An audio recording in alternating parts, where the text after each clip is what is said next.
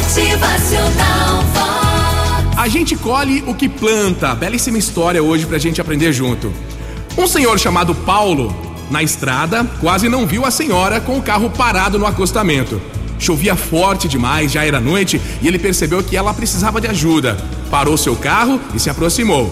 O carro dela era bem novo e a senhora pensou que pudesse se tratar de um bandido. Paulo percebeu que ela estava com muito medo e disse: Senhora, eu tô aqui para te ajudar, não se preocupe. Meu nome é Paulo e eu vou trocar esse pneu furado do carro da senhora. Ele se abaixou, colocou o macaco, levantou o carro, fez o serviço, trocou o pneu, se sujou, se machucou. Enquanto Paulo apertava as porcas da roda, essa senhora abriu a janela e começou a conversar com ele. Contou que era de São Paulo que só estava de passagem por ali que não sabia como agradecer pela preciosa ajuda. Paulo apenas sorriu enquanto se levantava. Ao final, ela perguntou quanto que ela lhe devia pelo serviço. Ela ficou imaginando tudo de ruim que poderia ter acontecido se o Paulo não tivesse parado e ajudado. O senhor Paulo não pensava em dinheiro, gostava de ajudar as pessoas, era o seu jeito de viver. E ele respondeu: Senhora, não me deve nada. Se quiser me pagar, da próxima vez que encontrar alguém que precise de ajuda, dê para esta pessoa a ajuda que ela precisar. E lembre-se de mim. Pois bem, alguns quilômetros depois, a senhora já andando com o carro, parou em um pequeno restaurante. Uma garçonete lhe trouxe uma toalha limpa para secar o cabelo molhado, lhe dirigiu um belo sorriso.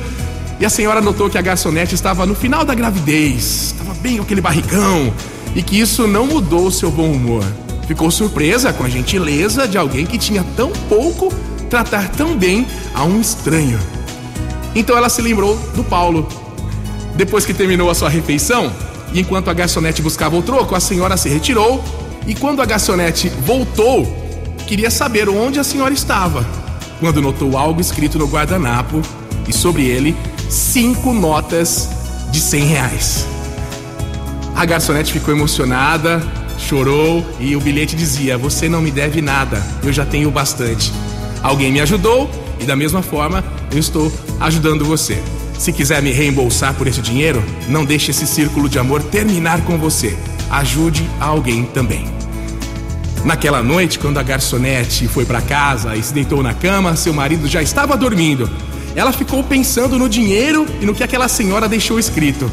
Nossa, como pôde aquela senhora saber o quanto ela e o marido precisavam daquele dinheiro, hein? Ia ser gasto com coisas do bebê que estava para nascer no próximo mês. Ficou pensando na bênção que havia recebido e, em oração, fechou seus olhos, agradeceu a Deus, virou-se para o marido que dormia ao lado dela na cama, deu um beijo e sussurrou: Tudo vai ficar bem, Paulo. Eu te amo. Isso mesmo, Paulo, o homem que trocou o pneu do carro da senhorinha. Olha só essa onda de energia boa, né?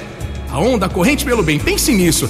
O amor produz sempre um efeito positivo em quem o recebe e de maneira mais intensa em quem o pratica. Presta atenção. Não deixe esse círculo do amor morrer com você. Motivacional Vox. O seu dia.